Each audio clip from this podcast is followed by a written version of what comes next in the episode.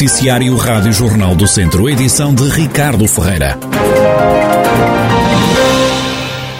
O número de infectados pela Covid-19 está a descer na região, foi o que adiantou à Rádio Jornal do Centro, fonte das autoridades de saúde. A taxa de incidência na região Viseu-Dom Lafões é de 945 por 100 mil habitantes. Já no Conselho de Viseu, a taxa é mais elevada, está nos 1025 por 100 mil habitantes. No Hospital de Viseu subiu o número de pessoas internadas nos cuidados intensivos com o novo coronavírus. São agora 13 os doentes em UCI, mais um do que ontem. Em enfermaria estão ocupadas 27 camas. Nas últimas 24 horas registaram-se 9 altas e 3 admissões de doentes infectados com a Covid-19. Ainda em matéria de saúde, já foram registados casos suspeitos de monkeypox, a varíola dos macacos na região. Segundo as autoridades de saúde, nenhum dos casos suspeitos foi ainda confirmado.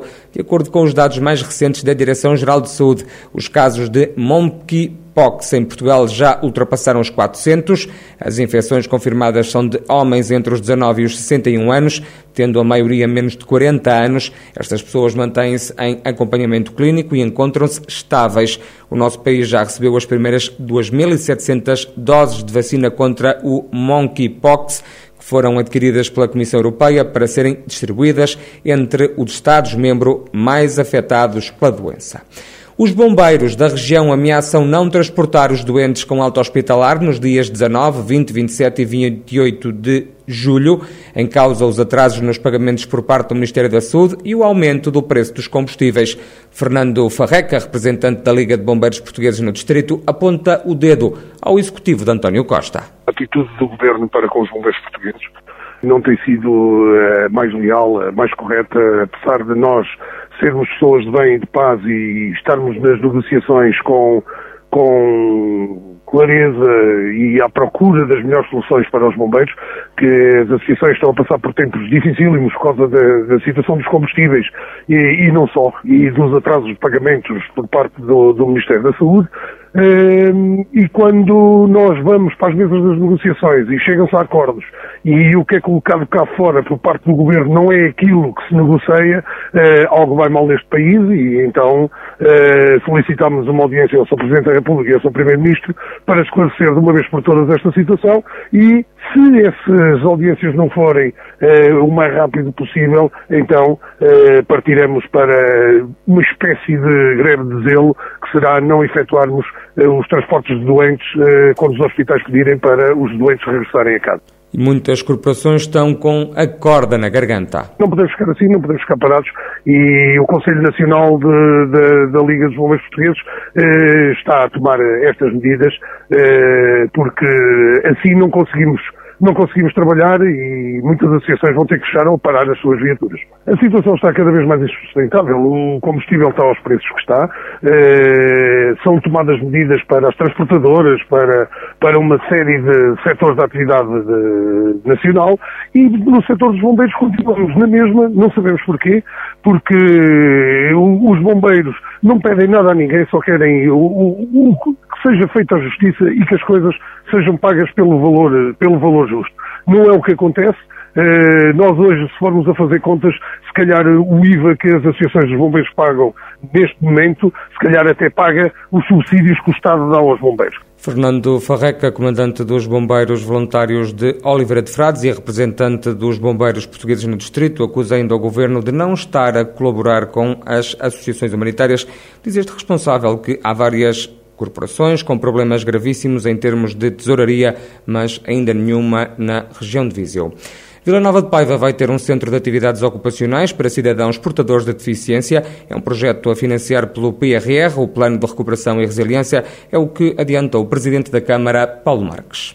Nós eh, pensámos-lo, sonhámos-lo, projetámos-lo, eh, pusemos-lo a concurso e, um, e foi, foi financiado em 750 mil euros pelo PRR era uma, era uma promessa nossa, é um facto, era algo que nós queríamos muito eh, que, que existisse no nosso Conselho, porque é uma resposta social muito importante e decisiva para os cidadãos portadores de deficiência e felizmente vai ser, vai ser uma realidade.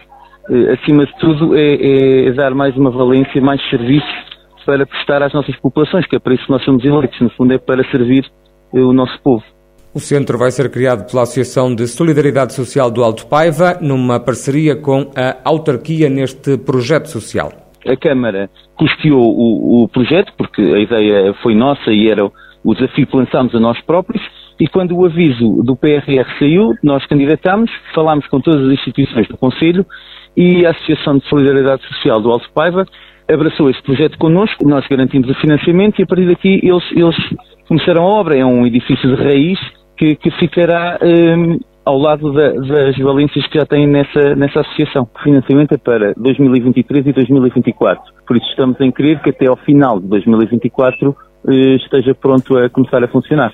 Em declarações à Rádio Jornal do Centro, o autarca de Vila Nova de Paiva anunciou ainda que, após a aprovação da Assembleia Municipal, vão avançar em setembro as bolsas para estudantes do ensino superior, ainda as creches gratuitas. E será a partir de setembro, a partir do próximo ano letivo, estaremos prontos para iniciar este projeto das creches gratuitas. Também era algo que nós, que nós propusemos, que nos propusemos desde o início, algo que mais ninguém tinha proposto. Eh, é engraçado que ainda nem, ainda nem o Partido Socialista falava de creches gratuitas e nós já o estávamos a prometer já há mais de um ano.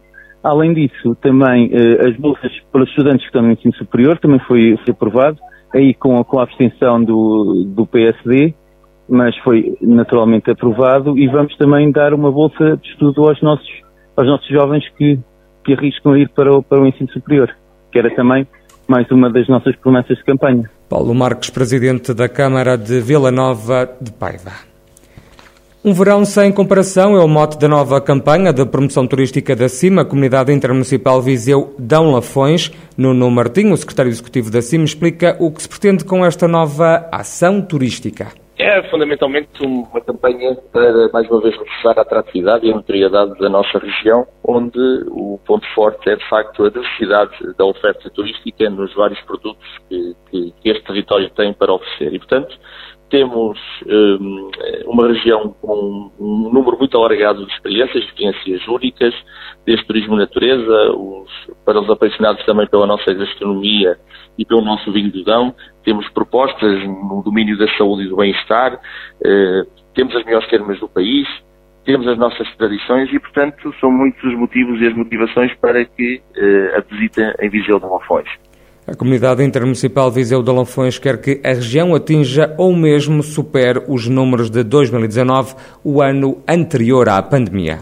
Depois da pandemia, temos outra vez como, também como um grande objetivo em que, de facto, este, esta campanha permite também aqui a ativação do, do, da nossa oferta e que assente nas características muito fortes e identitárias do nosso território, dos nossos produtos turísticos, mas obviamente queremos aqui ter uma estadia no nosso território, aumentar uh, a estadia média e também, por outro lado, temos números de, de alojamentos que uh, possam chegar aos números pré-pandemia ou até aumentar. Nós temos uh, neste momento números do mês de abril, ainda não há dados de maio, mas temos números de abril que, de facto, nos deixam muito satisfeitos, em que em abril já atingimos números muito parecidos com aquilo que foi abril de 2019. Nuno, Martinho, secretário executivo da CIMA, Comunidade Intermunicipal Viseu Dão Lafões, que lançou a campanha de promoção turística Um Verão Sem Comparação.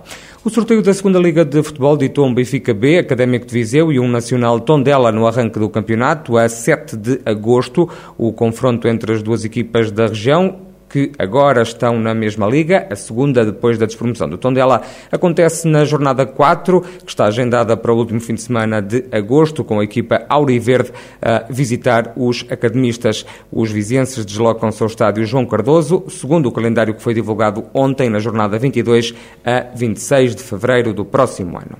As festas em honra da Senhora dos Remédios em Lamego voltam este ano ao formato tradicional. A maior romaria de Portugal decorre de 25 de agosto a 9 de setembro. O presidente da Câmara de Lamego, Francisco Lopes, fala sobre o regresso deste evento. Vai ser uma festa normal, incluindo toda a programação que é habitual eh, na festa em honra de Nossa Senhora dos Remédios da Romaria de Portugal.